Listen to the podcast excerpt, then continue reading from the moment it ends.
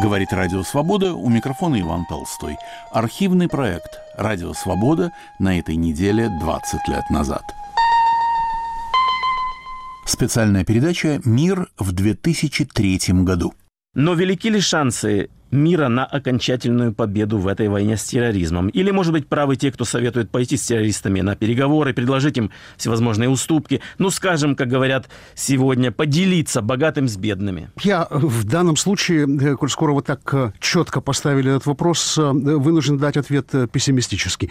Победить терроризм не удастся никогда. Терроризм ведь не сегодняшнее явление, просто он стал более глобальным и куда более зрелищным, нежели он был, а, ну, скажем, сто лет назад. Сто лет назад Россия, например, стонала от терроризма. Сегодня справиться с терроризмом какими бы то ни было точечными операциями или даже глобальными операциями будет невозможно, коль скоро мы понимаем терроризм как а, агрессивное выявление. Я здесь немножко должен отступить в сторону. Говорят, это расхожая максима, которая, с моей точки зрения, точно не соответствует действительности, что терроризм не имеет национальности. В данном случае понимают биологическую, некую, так сказать, национальность по э, статистическому опросу. Вы кто? Вы тот или вы тот?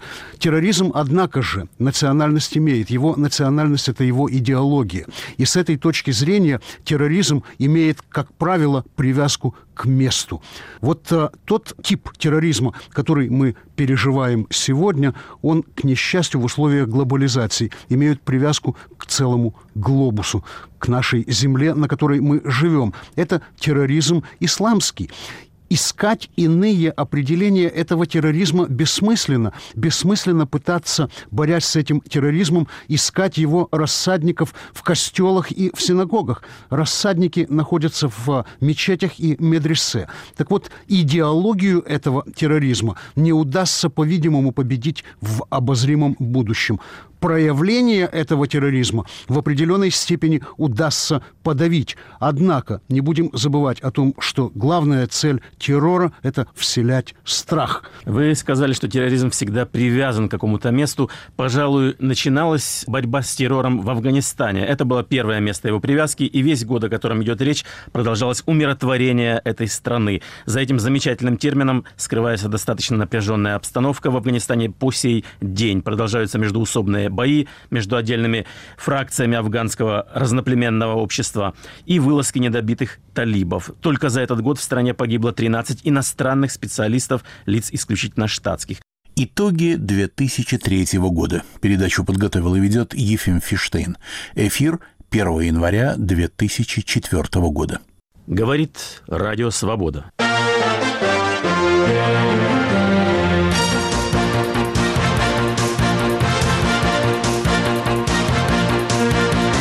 В эфире итоговая аналитическая передача «Мир в 2003 году».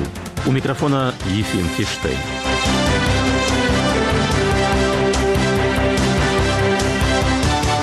В этой аналитической программе мы коснемся только тех событий в сфере международных отношений, которые с Россией напрямую не связаны.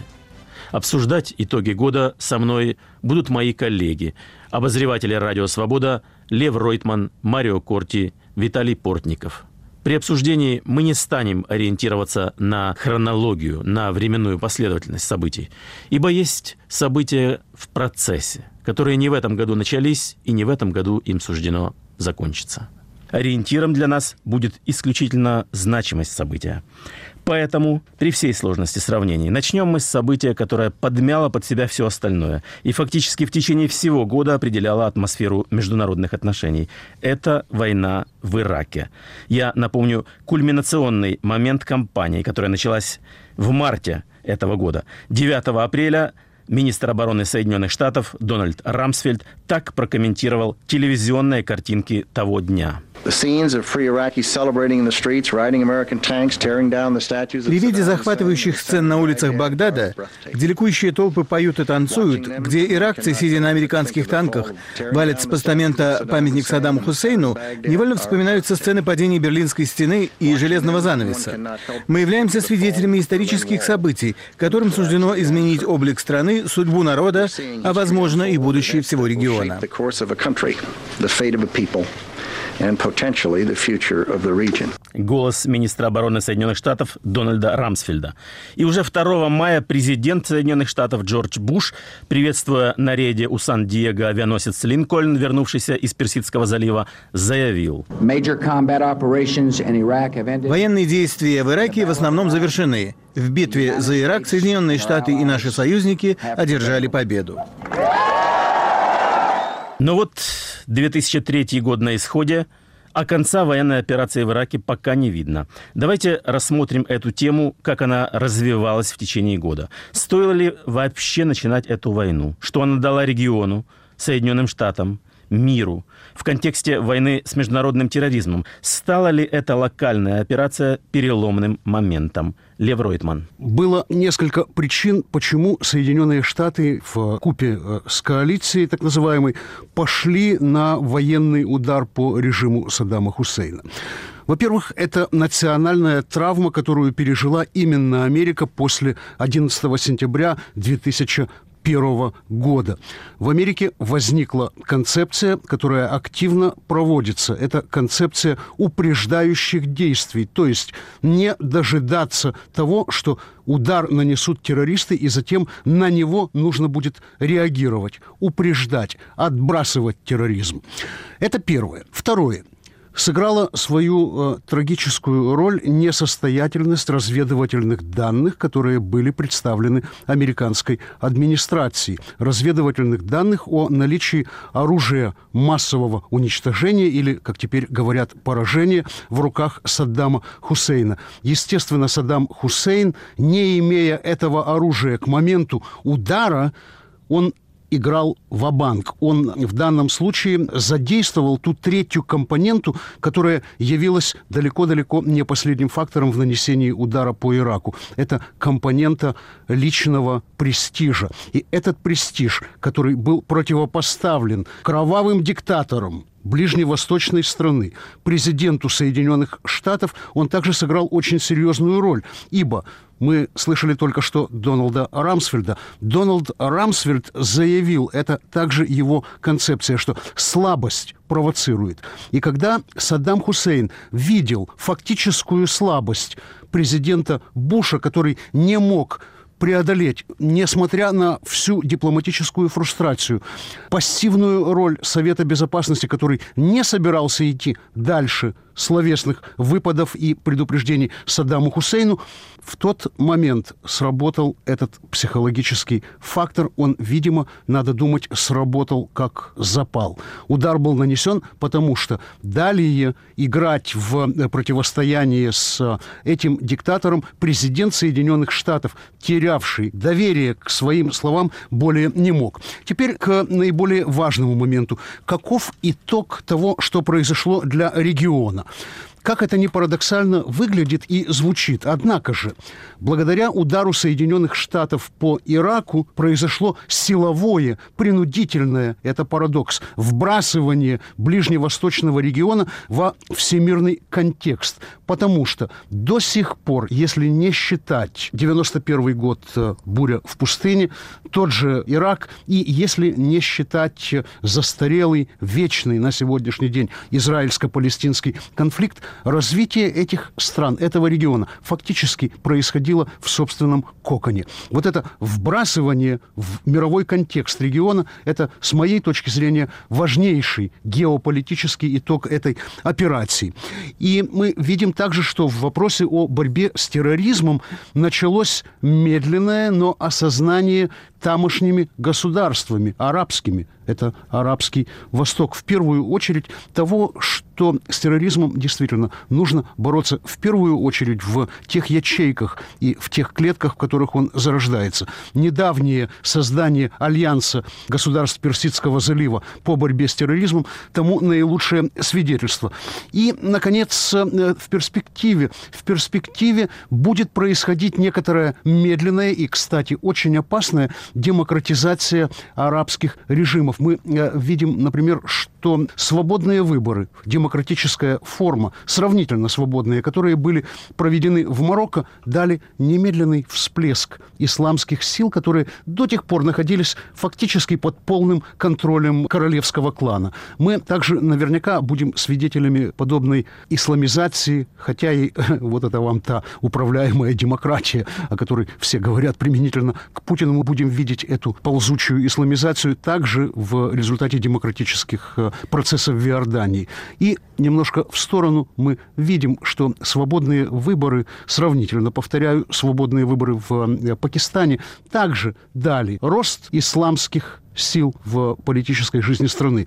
И парадоксальным образом то же самое произошло в Турции. Таким образом, если мы полагаем, что ислам, радикальный ислам, является рассадником сегодняшней формы, сегодняшнего вида и типа международного терроризма, то демократизация в том же Ираке, которая должна произойти, не даст решающего, так сказать, удара по этой чуме нынешнего века, боюсь. Мы еще вернемся и к проблематике терроризма как такового, и к региону Пакистана афганскому.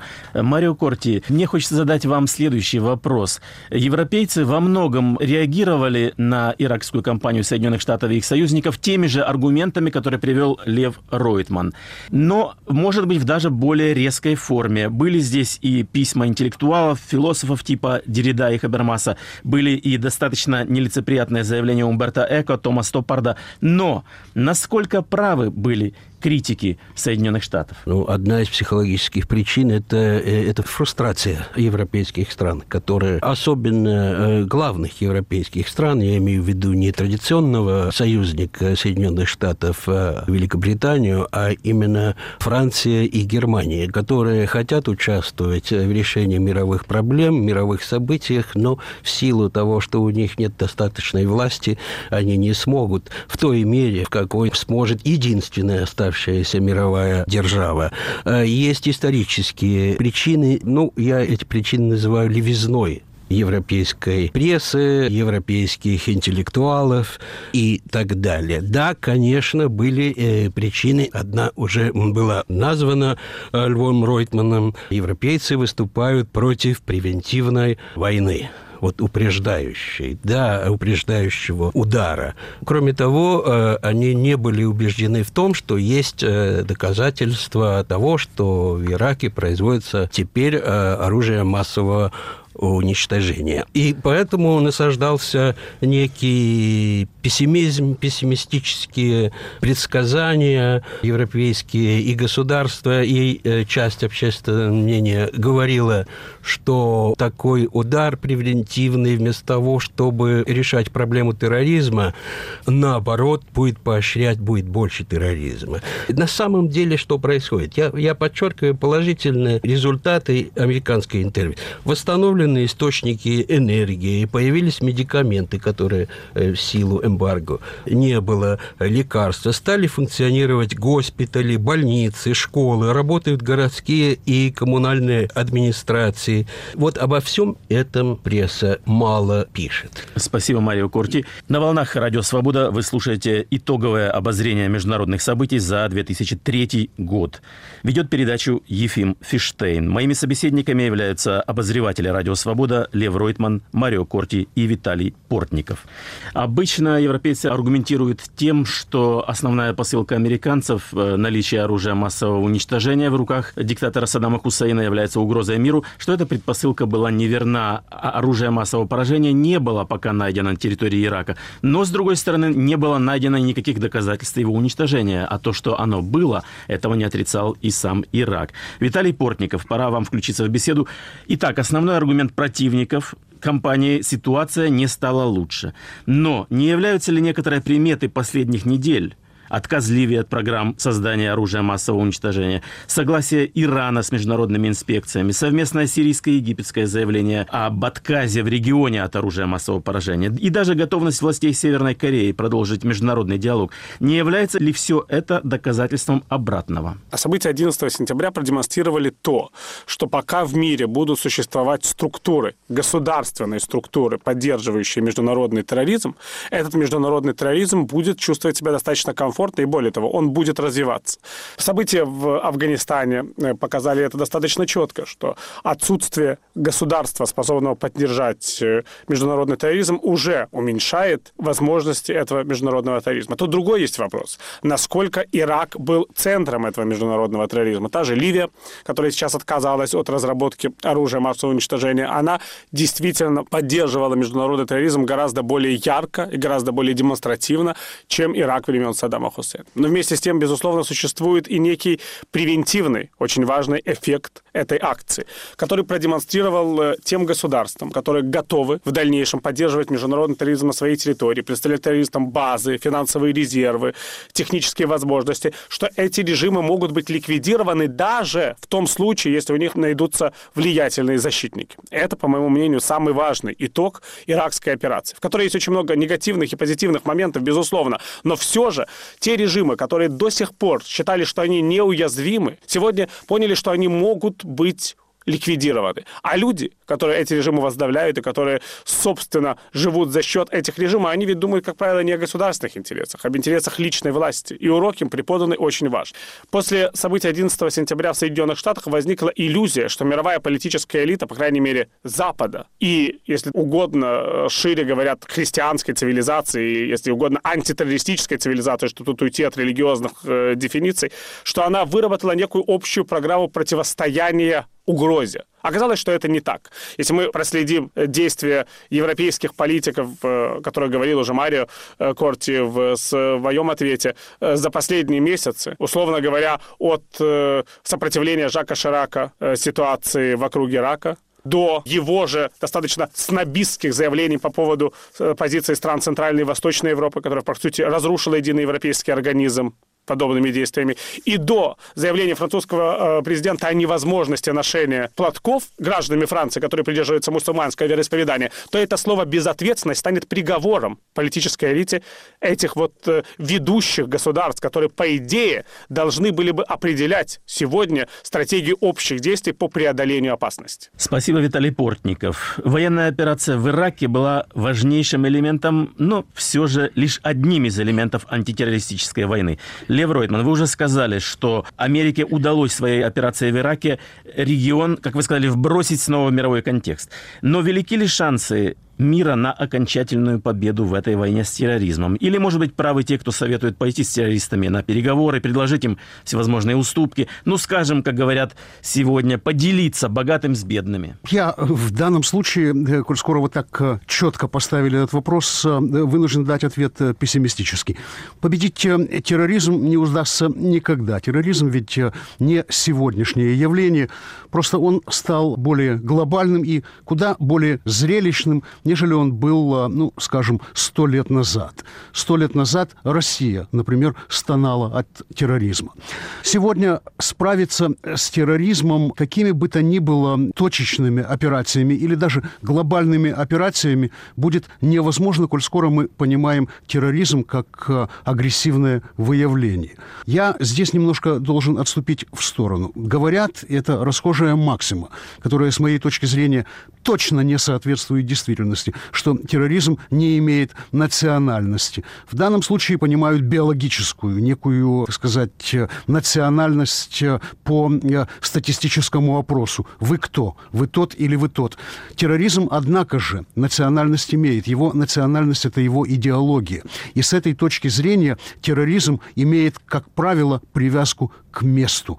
Вот а, тот тип терроризма, который мы переживаем сегодня, он, к несчастью, в условиях глобализации имеет привязку к целому глобусу, к нашей земле, на которой мы живем. Это терроризм исламский искать иные определения этого терроризма бессмысленно. Бессмысленно пытаться, борясь с этим терроризмом, искать его рассадников в костелах и в синагогах. Рассадники находятся в мечетях и медресе. Так вот, идеологию этого терроризма не удастся, по-видимому, победить в обозримом будущем проявление этого терроризма в определенной степени удастся подавить. Однако не будем забывать о том, что главная цель террора – это вселять страх. Вы сказали, что терроризм всегда привязан к какому-то месту. Пожалуй, начиналась борьба с террором в Афганистане. Это было первое место его привязки, и весь год, о котором идет речь, продолжалось умиротворение этой страны. За этим замечательным термином скрывается достаточно напряженная обстановка в Афганистане по сей день. Продолжаются междуусобные бои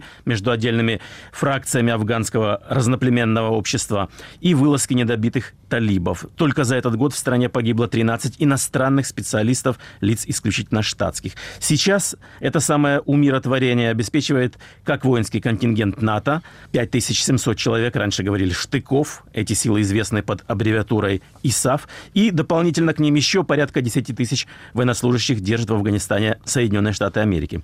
Особую сложность, разумеется, представляет собой политический процесс в этой стране. До сих пор там нет новой конституции. Как раз сейчас, под конец года, в Кабуле проходила так называемая Лоя Джерга, Большое Вече Афганистана, если угодно, учредительное собрание, на котором должна быть принята конституция. Вот какими словами охарактеризовал проект новой конституции бывший афганский король Мухаммед Заир Шах, носитель почетного звания «Отец нации». Я надеюсь, что принятие этой Конституции приведет народ к благосостоянию и счастью. Главный закон должен зиждиться на исламском праве и на демократии. И я молю Господа о благополучии афганского народа.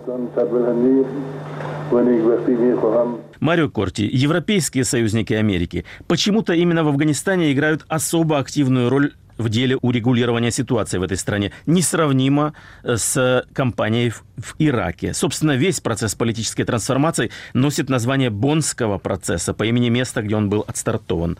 Чем вы объясняете такую активность европейцев в довольно отдаленном Афганистане? Я отвечу коротко. Дело в том, что исходная ситуация была совершенно другая. Во-первых, был горячий след 11 сентября, о чем говорилось. Ведь иракские события произошли через два года. Были соответствующие с точки зрения европейских ООНовские резолюции. Европейцы, ну, было бы бесстыдно, если бы они не оказали солидарность Соединенным Штатам. Они боялись еще и за себя, потому что они поняли, что они могут стать целью терроризма. Они поняли, что вот террористы могут ударить еще и в Европе, в каждой отдельной европейской стране. Поэтому ситуация совершенно отличается от ситуации, которая возникла в случае с Ираком. Виталий Портников, Усама бен Ладен до сих пор не пойман. Для этого есть множество причин. Как вы думаете, можно ли вообще захватить лидера террористов на этой сложной территории? И насколько это решило бы проблему международного террора? Как ни парадоксально может выглядеть мой ответ, но я считаю, что захват или не захват Усама бен Ладена вообще не имеет никакого значения. Как, по моему мнению, особого значения не имел захват или не захват Саддама Хусейна в Ираке. Потому что, еще раз мне придется повториться, главное в борьбе с глобальной формой мирового терроризма – это ликвидация государственных режимов, которые поддерживают э, этот мировой терроризм. Лев Ройтман совершенно разумно заметил, что победить терроризм невозможно. Это действительно так. Возможны, если угодно, даже не тактические, а стратегические победы над теми формами международного терроризма, которые требуют большой затраты финансовых, технических и, если угодно, территориальных ресурсов. Такие ресурсы может предоставить террору только государству. Вот таким государством был Афганистан времен режима талибов. Таким государством э, был Ирак времен Саддама Хусейна. Тут не вопрос сейчас, предоставлял или не предоставлял такие ресурсы. Мог предоставить, имел возможности. Таким государством, кстати, была Ливия Муаммара Каддафи до того момента, пока ливийский лидер не понял, что ему лучше играть в другую игру с э, мировым сообществом, что это будет удобнее для сохранения его власти. И таких государств мы можем перечислить еще достаточное количество. Они существуют. Так вот, если государственная структура ликвидируется, Усама бен Ладен мгновенно превращается в лидера некой террористической группировки, возможно, сильной, возможно, опасной, возможно, готовой показать зубы при каждом удобном случае, но не способной на действие по глобальной э, дестабилизации. Кто будет возглавлять эту группировку? Бен Ладен, либо кто-либо иной, не имеет большого значения. Наказание необходимо, так же, как Израиль всегда прибегал э, к наказанию, к уничтожению лидеров террористических группировок группировок, которые угрожали безопасности этой страны и были повинны в гибели мирных граждан. Но это именно наказание, а не стратегическая победа над некой зловещей фигурой. Я бы не демонизировал Бен Ладена, как не демонизировал бы Саддама Хусейна. Я бы демонизировал режимы. С режимами нужно бороться. Но хотел бы здесь же заметить еще очень важную вещь, которая тоже является иллюстрацией мира глобального терроризма. Терроризм со своей зрелищной точки зрения, если угодно, это прививка для общества. Потому что я очень хорошо помню собственное ощущение, когда я был в Израиле, в день, когда я там находился, взорвался автобус в Рамадгане в нескольких, буквально метрах от того места, где я находился. Я видел этот взорванный автобус, я был в ужасе и не понимал, как израильтяне, которые меня окружали, относились к этому, я бы сказал, с долей э, безусловной трагизма, ужаса, но привычно, привычно, да. Теперь в Москве, когда э, этот город пережил и прививку взрывами домов, и захватом театрального центра на Дубровке, я вынужден сказать, что я гораздо лучше понимаю тех жителей Тель-Авива, которых я тогда видел на улицах города. И поэтому действие глобального терроризма на общество, оно не бесконечно. Это мы тоже должны понимать средства и методы, и арсенал этого мирового терроризма, он не бесконечен, потому что каждый новый террористический акт, который следует за тем, что уже произошло, он э, приводит не к страху, а к ожесточению. Именно потому, что прививка уже была, шок уже был пережит. Э, спасибо, Виталий Портников. Напомню, на волнах Радио Свобода итоговое обозрение международных событий за 2003 год. Микрофона обозревателя «Радио Свобода» Лев Ройтман, Марио Корти и Виталий Портников. Ведет программу Ефим Фиштейн. Мы продолжим передачу через две минуты после выпуска последних известий.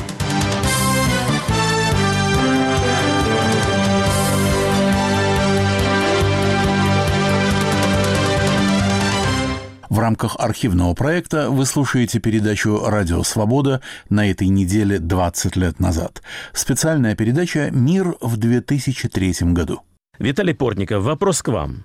Представляется ли вам нормальная ситуация, когда в Совете Безопасности, где 16 членов, голос, скажем, Сирии и голос Соединенных Штатов имеют один и тот же вес. В то время, когда в Европейском Союзе, к примеру, вырабатывают формулы удельного веса стран и представительства Германии не равно представительству, скажем, Чехии – что делать с постоянным членством в Совете Безопасности? Что делать с правом вето? Вы, собственно, сами уже на этот вопрос во многом ответили, Ефим, потому что Организация Объединенных Наций, и это, собственно, проблема не только этого года, это проблема всех предшествующих лет после окончания Холодной войны, она нуждается в очень серьезной модернизации.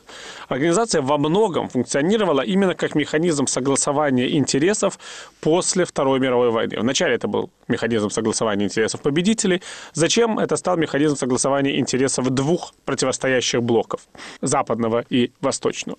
С окончанием холодной войны, собственно, стало очевидно, что ООН в ее нынешнем виде просто должна быть реформирована, потому что во многом вес тех э, ее постоянных членов, которые находятся в Совете Безопасности, не соответствует их реальному весу на политической арене, а за бортом Совета Безопасности, за бортом механизма постоянных членов, остаются страны, которые действительно играют очень серьезную роль в мировой политике. И, кроме того, надо сказать, что еще превращению ООН в клуб государств, э, резолюции которых немного решает, содействовал развал колониальной системы, о чем мы тоже не должны забывать. И в результате этого развала появилось очень большое количество стран, которые западная политологическая наука называет, скажем так, неудавшимися. Это страны, которые не смогли сформировать эффективно функционирующие государственные организмы, и власти которых ничего не могут дать даже собственного населению. В принципе, эти государства недееспособны, их десятки в третьем мире. И эти же страны коллективным голосованием определяют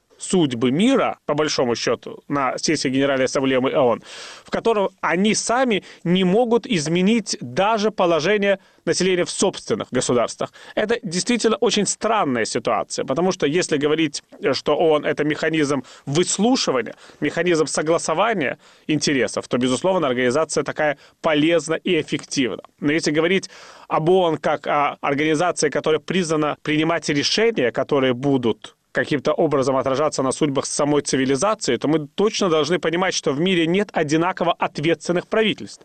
Итоги 2003 года. Передачу подготовил и ведет Ефим Фиштейн. Эфир 1 января 2004 года.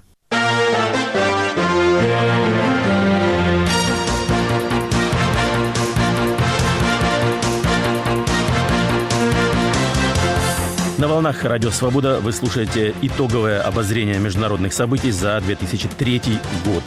Ведет передачу Ефим Фиштейн. Моими собеседниками являются обозреватели «Радио Свобода» Лев Ройтман, Марио Корти и Виталий Портников. Еще один район был театром непрекращающейся борьбы с террором. Это та часть Ближнего Востока, где находятся Израиль и палестинские территории. Дата 4 июня этого года. Место – Иорданский порт Акаба. Событие – саммит по ближневосточному урегулированию. Израильский премьер Ариэль Шарон обещает снести самостийно основанное поселение на западном берегу. Палестинский, тогда новоназначенный премьер Махмуд Аббас, он же Абу Мазен, обещает положить конец вооруженным вылазкам палестинцев. Король Иордании Абдулла скрепляет это своей подписью, а президент Джордж Буш делает заявление для печати. Всех нас привело сюда понимание того, что все народы имеют право жить в мире. Мы уверены, что при наличии доброй воли и отваги, приложив необходимые усилия, мы сможем добиться мира для Ближнего Востока. Сегодняшний день станет важной вехой на пути к достижению этой цели. Уже через несколько дней после этого оптимистического заявления Аббас ушел в отставку, не выдержав единоборства с Ясером Арафатом. Вылазки палестинских бомбистов возобновились, а так называемая дорожная карта осталась маршрутом на словах, не на деле. В чем дело, Лев Ройтман? Дело в том, что на Ближнем Востоке не заявления и не благие намерения определяют э, ситуацию, а только конкретные действия. Вот эти конкретные действия, они-то как раз и сломили э, хребет э, благим намерением и благорасположению к мирному процессу Аббаса, который должен был уйти в отставку. Сейчас э, там другой премьер-министр Курей. Но Ясир Арафат остается. Остается также и израильский истеблишмент. Эти две силы, противостоящие друг другу, являются каждая по-своему но в то же самое время в равной степени заложниками тех террористических организаций, которые функционируют на территории арабской части Палестины. Вот э, поэтому и не происходит никакого продвижения. Именно в силу этого заложничества. В тот момент, когда намечается сколько-нибудь значимая встреча между лидерами палестинской автономии, не Ясир Арафат в данном случае, и израильскими представителями правящих э, кругов, в этот момент заложничество немедленно дает себя знать. Происходит очередной террористический акт, и откладывается эта встреча. Создается впечатление, что мирный процесс застопорился, не двигается, зашел в тупик. Мирный процесс действует. Мирный процесс – это одна из реальностей, поскольку обе стороны устали. И этот мир рано или поздно будет достигнут. Но он будет достигнут на иных условиях, нежели действовали до сих пор. Я противник позиции администрации э, Соединенных Штатов, которая считает, что Израиль не должен возводить пограничную стену между своей территорией и палестинской. Он эту стену возводить должен. И должен возводить ее в силу того, что я глубочайшим образом убежден, это моя убежденность на протяжении последних 30 лет, что решение на Ближнем Востоке между палестинцами и израильтянами не за танком, а за бульдозером. Вот эта стена, она и станет среднесрочным решением проблемы, поскольку будет отброшен тот враг мирного процесса, который держит заложниками обе стороны. Террористам будет прегражден свободный доступ на территорию Израиля. В том случае, если отдельные террористические акты будут продолжаться, да, это будет свидетельствовать о несовершенстве защитных механизмов и о том, что терроризм победить до конца невозможно, о чем я говорил раньше. Но в то же самое время эта стена, с моей точки зрения, является решением. Как и по многим другим вопросам, и по вопросу о ближневосточном конфликте между американцами и европейцами, во всяком случае, многими европейцами существует целый ряд серьезных различий. С чем связан тот факт, что европейские государства часто играют роль адвокатов палестинского дела и скорее благорасположены к тому решению вопроса, который предлагает палестинская сторона. Марио Корти. Вот когда мы говорим Европа, мы, конечно, рискуем э, делать обобщение. Дело в том, что нет европейской позиции, а есть э, позиции отдельных европейских стран. Но действительно, такая позиция, как позиция Великобритании, Франции и Германии, они важны, потому что это самые главные европейские страны. Однако все-таки были некие изменения. Например, Италия и Испания. Италия изменила совершенно свою позицию, которая была пропалестинскую, и не было такого произраильского правительства, как сейчас правительство Берлускони. То же самое происходит Э, в Испании. Э, признаюсь, что и меня порой раздражает э, заявление типа «европейская позиция по этому вопросу», хотя она высказывается одной-двумя странами. Но раз уж мы заговорили об американско-европейской разноголосице, нельзя не остановиться на явлении, которым был уходящий год отмечен. Я имею в виду тот разнобой, раздрай, если хотите, раскол в Североатлантическом оборонительном союзе НАТО. Еще никогда в истории Западного Союза такого не было. И надо сказать, что противоречие противоречия вокруг Ирака были не единственными трещинами, которые пролегли между союзниками. Разных взглядов придерживается Америка и Европа, скажем, на необходимость выполнения Киотского протокола об ограничении выброса в атмосферу, на компетенции Международного уголовного суда, на взаимную торговлю продуктами сталелитейной промышленности, на участие в восстановлении Ирака. Послушаем, как представитель Белого дома Скотт МакКлеллан сообщал о позиции своего правительства в этом последнем случае. Только те страны, которые с самого начала участвовали в иракской операции на стороне Соединенных Штатов, и только те государства, которые выделили для этой цели свои контингенты, могут рассчитывать на предпочтительное получение контрактов, финансируемых из карманов американских налогоплательщиков. И мне думается, что это справедливо. Итак, господа, насколько фундаментальны эти противоречия и какого развития можно ожидать в наступающем году? Виталий Портников по большому счету Европейский Союз, ведь он создавался как объединение по экономическим интересам. Главная цель тех, кто создавал Европейский Союз, кто его задумывал, кто его развивал, это прежде всего свободное развитие экономики свободный рынок, возможность обмена людскими ресурсами, обмена капиталом, что, безусловно, привело к своим положительным результатам и во многом предопределило успешное развитие экономики европейских стран в последние десятилетия. Но есть и совершенно конкретные политические закономерности, связанные с тем, что этот рынок, этот союз как и Североатлантический союз, впрочем, создавали независимые государства, каждое со своими историческими, политическими традициями, каждое со своими собственными отношениями с Соединенными Штатами, каждое со своим собственным взглядом на мир, каждое, я хотел бы это напомнить особо, со своей ролью в событиях прошлых десятилетий и, самое важное, возможно, во Второй мировой войне. Это тоже определяет. А сейчас к этому всему прибавилось еще и расширение НАТО и Европейского Союза за счет стран Центральной и Восточной Европы с их опытом существования в иерархическом объединении, то есть в организации Варшавского договора, и с их точным пониманием, что иерархическое объединение при доминировании одной из стран приводит к политической, экономической и личностной деградации и самой этой страны, и стран-участниц этого объединения. Именно поэтому мне кажется, что сейчас нужно говорить о том, что экономические разногласия между Соединенными Штатами и Европой – это естественный процесс, который так или иначе будет решаться путем соревнования экономик как существуют процессы, которые решаются путем соревнования экономик, например, американской и японской. Это логично. Или американской и китайской. Это тоже логично. А вот политические процессы в Европейском Союзе, они вряд ли будут э, приводить к созданию некой э, новой империи по неволе, о которой мечтают европейские демократы. Расширение Европейского Союза приведет к тому, к чему оно должно привести, к краху иллюзий единого европейского государства и появлению реального объединения некого союза по согласованию интересов.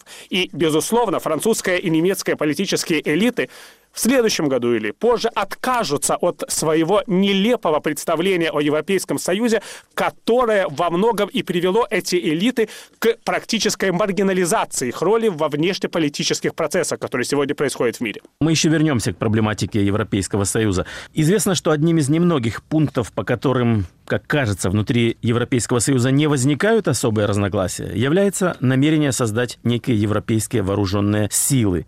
Уже сегодня очевидно, что даже первые шаги в этом направлении вызовут собственно, уже вызывают отрицательную реакцию Соединенных Штатов. Соединенные Штаты опасаются, что такая эмансипация Европы рано или поздно приведет к политическому отчуждению трансатлантических партнеров. Лев Ройтман, оправдана ли эта посылка? Какого развития можно ожидать в НАТО в наступающем году? Ефим, прежде всего, это э, далеко не первая попытка, потому что заявление об этом э, я, по крайней мере, слышу уже 8 лет. Другое дело, что, быть может, быть может, что-то и произойдет, а быть может, ничего не произойдет. И с этой точки зрения сегодня играть против НАТО, создавать какую-то внутреннюю дополнительную структуру членов НАТО, которая, возможно, окажется совершенно недееспособной ни в военном, ни в политическом отношении, это, естественно, неразумный шаг. Европейский Союз закончил уходящий год явно неудачно. Кроме традиционных евроскептиков, нет, пожалуй, никого, кто приветствовал бы провал Конституционного саммита в Брюсселе в середине декабря. 1 января председательство в Евросоюзе по ротации переходит к Ирландии. И совершенно ясно, что политики этого государства попытаются восстановить прерванный процесс интеграции.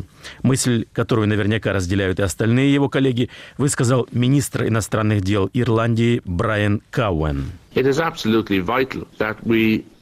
Для Европейского Союза жизненно важно сохранить способность к принятию эффективных решений и к продвижению вперед. По нашему общему восприятию, именно в этом заключается политическое требование момента. Те, кто предлагает отложить окончательные решения на неопределенное время, делу не помогают. Такое развитие оказало бы катастрофическое влияние на имидж Союза, как его воспринимаем мы сами и наблюдатели со стороны.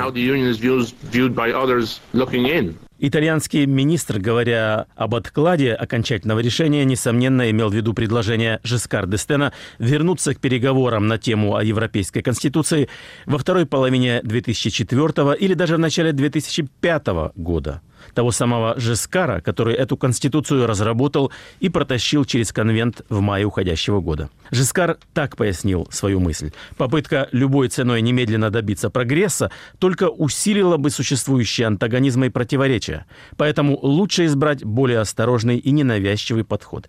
Итак, насколько глубок раздор в Европейском Союзе? Виталий Портников. Мне кажется, Ефим, что это не раздор это просто переход к более реалистическому видению Европейского Союза. Я тут э, склонен э, согласиться с бывшим президентом Франции, хотя бы потому, что Валерий Жескар д'Эстен политик достаточно искушенный.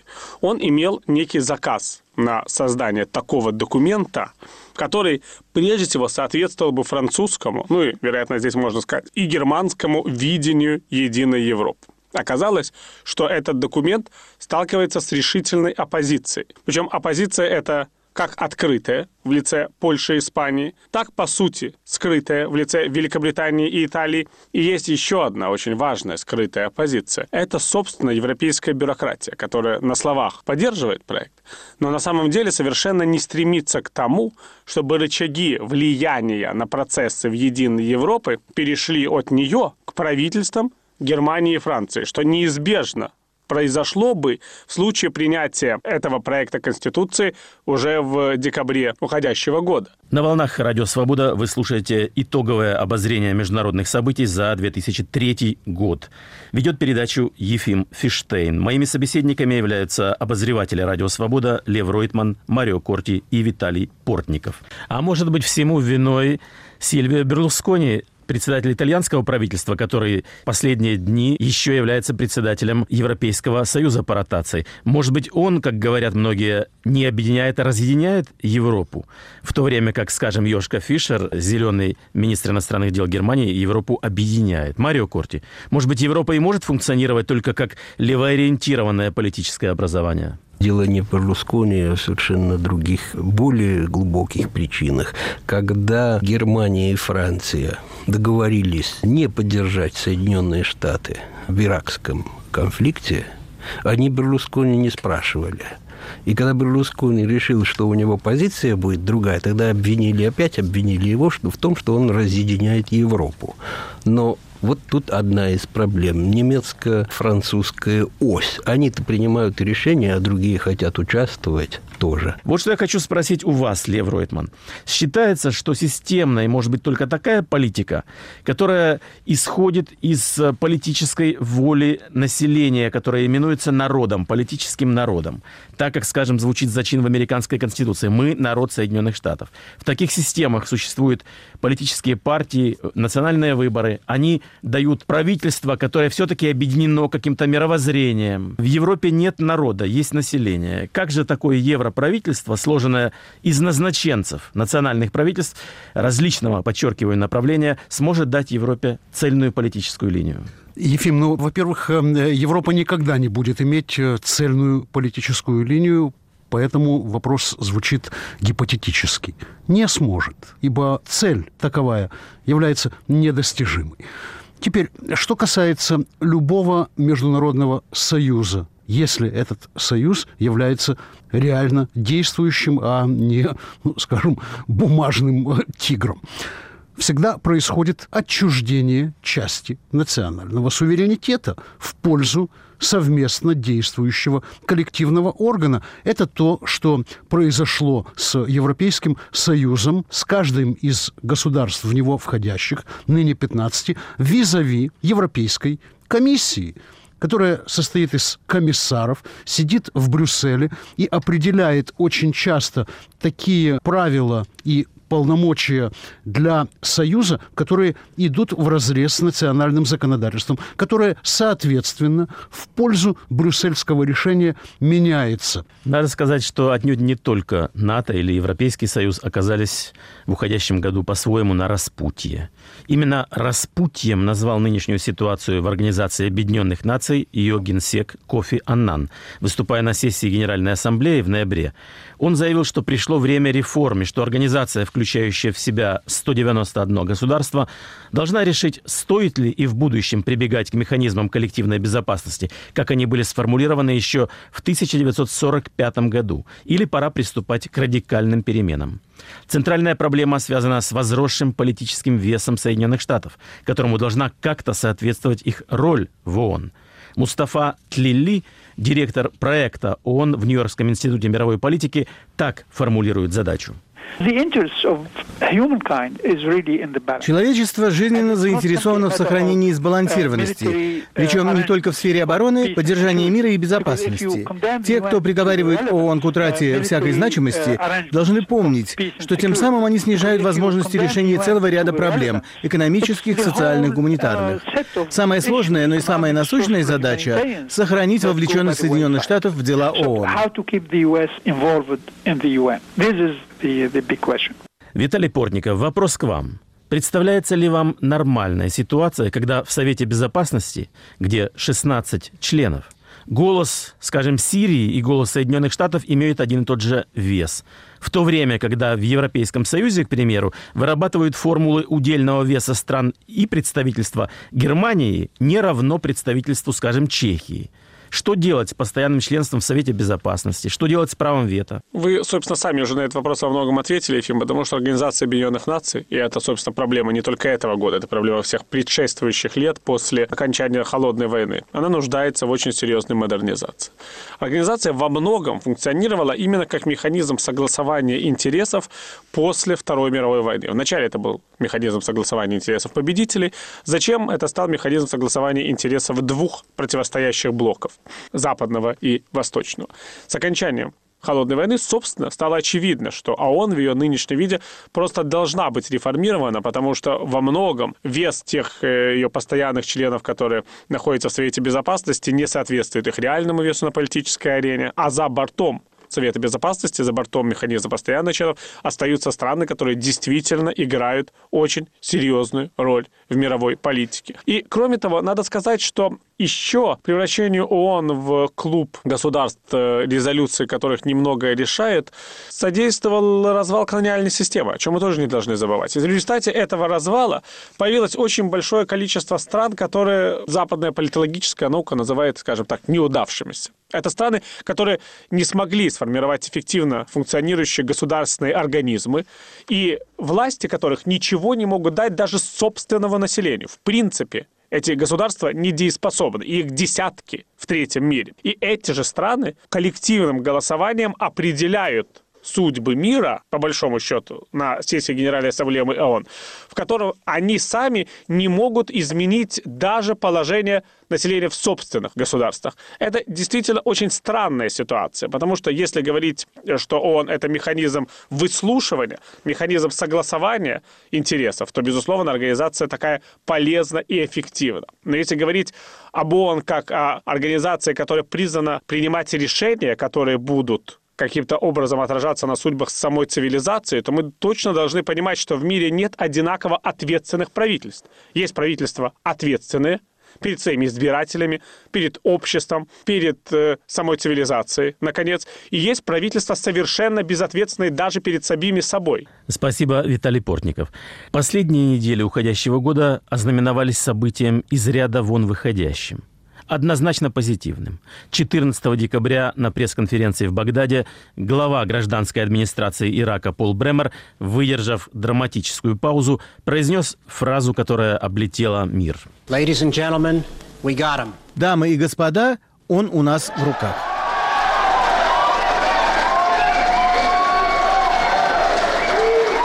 Он это Саддам Хусейн, бывший диктатор Ирака, захваченный американцами и их союзниками неподалеку от своего родного Тикрита. Таким образом, одна проблема была решена, но ведь и решение одной проблемы вызывает к жизни новые проблемы. Например, где и как его судить? Какой приговор может рассматриваться как справедливый? Марио Корти, в Европе смертной казни нет. И европейские политики сразу же подали голос, что в отношении Саддама должны действовать их представления о наказании, а не уголовный кодекс самого Ирака. Ваше мнение?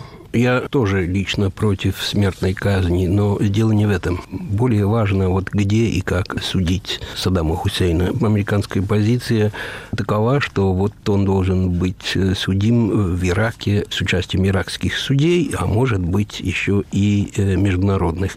А международный трибунал не сможет э, в этом участвовать, поскольку там есть временные некие рамки. Преступления, которые были совершены до 2000 года, они не входят в компетенцию компетенцию этого трибунала. С другой стороны, как судить Саддама в Ираке с участием иракских юристов? Ведь 30 лет да и до этого, когда же Ирак был правовым государством? Вот мне кажется, это очень большой вопрос. У проблемы есть и третья, четвертая, и пятая сторона. К сожалению, как у очень многих проблем в нашем мире.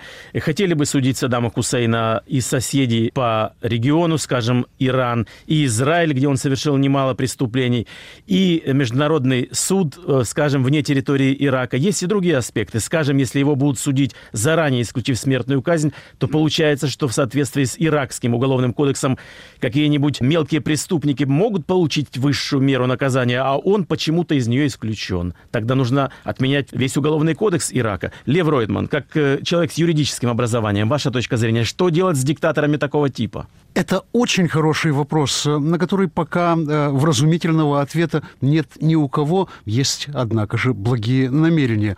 В частности, таким благим намерением э, в точечном решении является Гаагский э, трибунал по бывшей Югославии. Мы видим, что худо-бедно он со своей работой справляется. Однако же следует заметить, что Слободана Милошевича судят уже долее, нежели продолжался Нюрнбергский трибунал. И будут судить еще и еще, и смертной казни действительно нет. И кто на самом деле психологически выигрывает в Гаагском трибунале? Трибунал, то есть международная юстиция, или Милошевич – это очень открытый вопрос. Как мы видим по результатам выборов в э, Сербии, которые состоялись в минувшее воскресенье, что вопрос для сербов отнюдь не столь очевиден, что Милошевич действительно является преступником. Теперь э, ситуация с э, Саддамом Хусейном. Незадолго до его задержания иракский временный правящий совет э, принял э, своеобразный закон о создании трибунала, который должен рассматривать дела, связанные с преступлением периода Саддама Хусейна и, естественно, дело самого Саддама Хусейна. Далее возникает вновь-таки вопрос. Будут ли там заседать только иракские судьи? Наверняка по закону не могут быть привлечены судьи из других стран. Будут ли они рассматривать э, преступления или деяния, скажем мягче, Саддама Хусейна на основании только того, что он совершил против иракцев или также, что он совершил против других стран? Вы упомянули Израиль. Любопытный пример. Обстрел скадами Тель-Авива во время войны в Персидском заливе 91 год. Явный акт агрессии. Готовы ли иракские судьи признать это актом агрессии и нарушением международного права со стороны Саддама Хусейна? Это арабская страна. Вопросов очень много. Мое личное мнение, его следует судить не в Ираке, его следует судить в одной из арабских стран. Именно для того, чтобы его процесс стал какой-то вехой. Пусть доминирующая группа арабских судей плюс судьи из других правовых систем решат его проблему с юридической точки зрения. Ну что ж, таков был 2003 год, обрисованный, разумеется, пунктиром. Остается напомнить, что события года комментировали Лев Ройтман, Марио Корти и Виталий Портников. Вел итоговое обозрение Ефим Фиштейн. Режиссером был Андрей Амочкин. Всего вам самого хорошего. До встречи.